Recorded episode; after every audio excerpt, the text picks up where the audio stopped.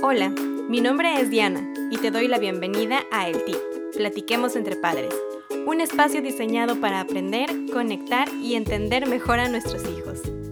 Hoy estoy muy emocionada del tema de este episodio, ya que es un tema que me encanta, la disciplina positiva, en donde te voy a compartir de qué se trata esta metodología y los beneficios que tiene para nosotros como padres ejercerla, pero sobre todo los beneficios que tiene para los niños tanto en su desarrollo intelectual como emocional.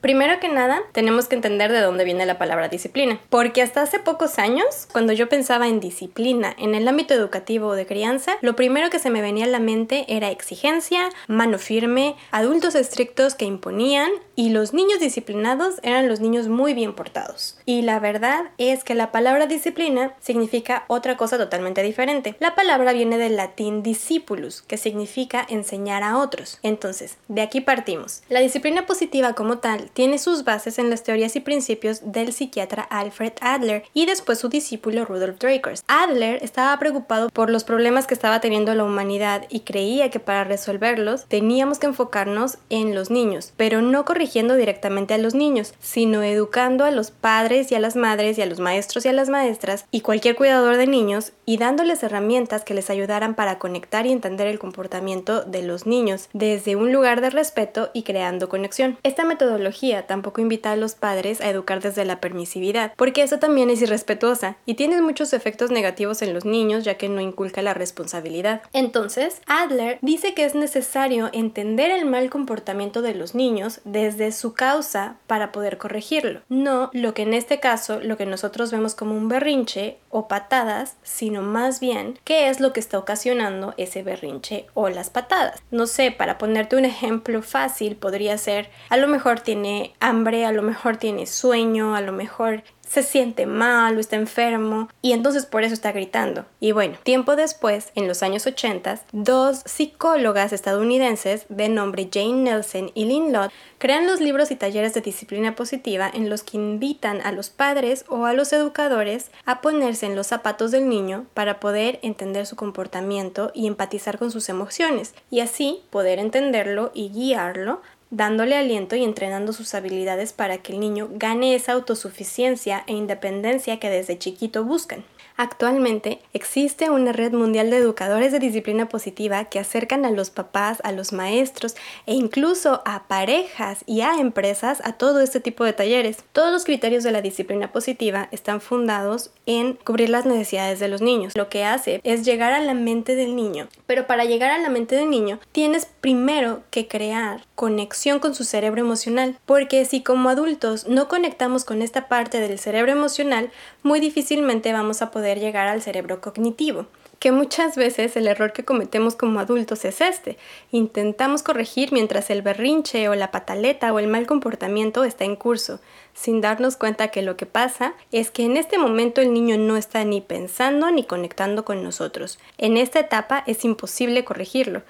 Como adultos tenemos que eh, esperar a que el niño salga de este estado y para entender todo esto tenemos que entender cómo funciona el cerebro del niño, que es un tema tan amplio que dedicaré un episodio a platicártelo. Ahora, de regreso al tema, te voy a compartir los cuatro principios básicos de la disciplina positiva. El número uno es que es amable y firme al mismo tiempo. Este es el pilar de la disciplina positiva, haciendo mucho énfasis en el respeto mutuo y las relaciones horizontales, es decir, si nos pusiéramos en una balanza, no me voy a poner en un lugar por encima de mis hijos, en cuestión de dignidad, porque entonces estamos siendo autoritarios. Tampoco podemos dejar que ellos vayan arriba de nosotros, porque entonces estamos cayendo en la permisividad, sino más bien tengo que procurar mantenerme en el mismo nivel de dignidad, reconociendo que yo tengo más experiencia y más habilidades ganadas que puedo transmitirles y que el modelo y la autoridad la sigo teniendo yo, pero siempre desde un lugar de respeto, incluso en situaciones de conflicto y enojo.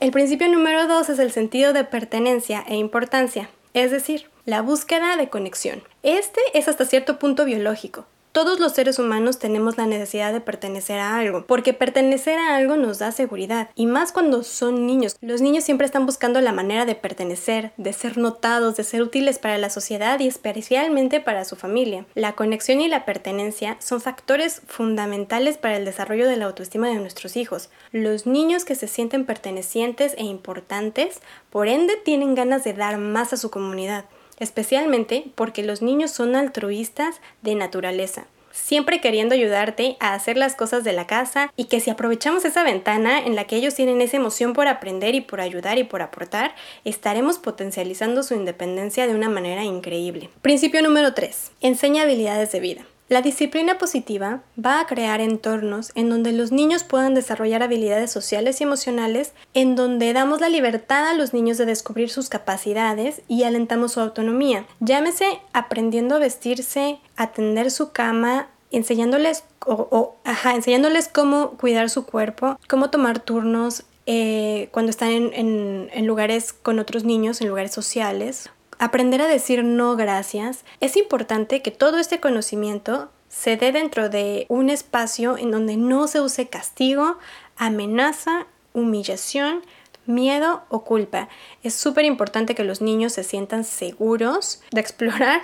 Esto tiene que ser desarrollado en un ambiente en donde el niño se sienta tranquilo y libre de ser quien es. El cuarto principio de la disciplina positiva es que es efectiva a largo, a largo plazo.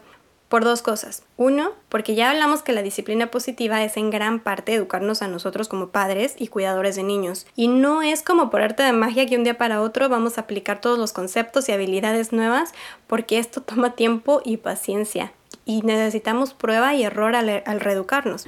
Es por eso que si escucharon el episodio 1 de este podcast, se acordarán que hablé acerca de ser padres perfectos y de cómo es una expectativa realmente muy irreal. Y si no lo has escuchado, te invito a escucharlo, porque esto es un proceso y los primeros que tenemos que ser pacientes con nosotros mismos somos nosotros, así como también ser bien honestos con nuestros hijos y aprender a enmendar nuestros errores y perder el miedo a equivocarnos para así poder decirles, mamá o papá están aprendiendo nuevas maneras de, comunicarse contigo y me equivoqué y me estoy esforzando por no hacerlo más. Te pido una disculpa. Y dos, porque considera lo que el niño está sintiendo, pensando y decidiendo de él mismo y del mundo que lo rodea. Para que una disciplina sea efectiva, los niños tienen que sentirse comprendidos y entonces hay que echarnos un clavado para ver cuál es la causa real del comportamiento y atacar la causa en vez del comportamiento en sí. Porque cuando atacamos únicamente el comportamiento, no estaremos cubriendo la necesidad real del niño para poder cambiar su comportamiento.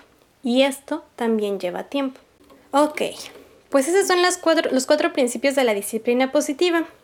Yo sé que en los libros y la teoría esto que te estoy diciendo se oye muy sencillo y en la vida real es bien complicado aplicarlo. Créeme, a mí me sigue costando trabajo aprender a autorregularme, pero lo que sí te puedo asegurar es que con tiempo va siendo más fácil y que cada nueva actividad que aprendemos o cada nueva habilidad que aprendemos, al inicio no la sabemos, no sabemos muy bien cómo hacerla y tenemos que hacerlo muy intencional y muy consciente, pero conforme lo vamos practicando, va saliendo cada vez más natural. Recuerda que nuestro trabajo como papás es acompañar a nuestros hijos en su desarrollo, motivarlos por medio del aliento, tomando en cuenta las capacidades que ellos tienen, sin perder de vista la etapa de desarrollo en la que se encuentra. Muchas veces lo que nos parece una mala conducta es una conducta de hecho apropiada para la etapa de desarrollo en la que se encuentran y necesaria para, su desarrollo eh, mental y social. Y también es necesario que honremos su personalidad. Es hiperactivo, disfruta tiempo a solas, le gusta estar con gente, prefiere lugares callados, si es que estás interesado en aplicar esta metodología en tu familia, aquí te dejo unos tips que te pueden ayudar a dar ese primer paso. Te voy a dar tres tips. Primero que nada, tenemos que tener una meta clara. ¿Qué quiero decir? Dedica unos minutos a pensar lo siguiente. Han pasado 20 años y tu hijo o hija viene a visitarte. ¿Cómo te lo imaginas? ¿Qué habilidades tiene? ¿Qué cualidades? ¿Qué valores? ¿Cómo es su vida? Escríbelo en una hoja y habrás creado tu guía. Ahora, cada acción o decisión que pienses tomar Voltea a esa lista y pregúntate si está acercándote o alejándote de esa meta y qué habilidades le estás ayudando a desarrollar a tu hijo con cada decisión que tomas. Tip número 2. Cuando yo crecí en México en los 90, había un comercial que invitaba a los papás a contar hasta 10 cada vez que iban a perder el control. Si vivieron en México en esta época, se acordarán del famosísimo cuenta hasta 10. Em, bueno, pues yo te invito a que cuando tu hijo tenga un comportamiento que no te guste o te moleste, antes de reaccionar tomes una pausa y hagas un chequeo de qué sentimiento es el que tienes. Si tu sentimiento es enojo o estás en algún estado de ánimo que tal vez em, te pueda hacer perder el control, probablemente lo mejor no sea corregir en ese momento, porque tal vez actúes de una manera que al rato te puede causar culpa. Es válido decirles, me siento molesto y necesito espacio, regreso cuando esté tranquilo.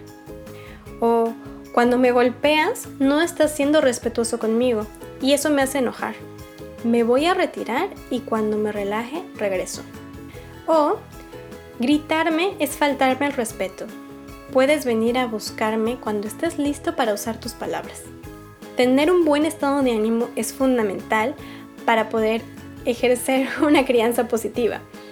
Y para eso es necesario tener tu jarra llena. Tienes que dedicar tiempo a ti y a lo que te gusta. Si tú estás bien, las personas que amas van a estar bien. Tip número 3.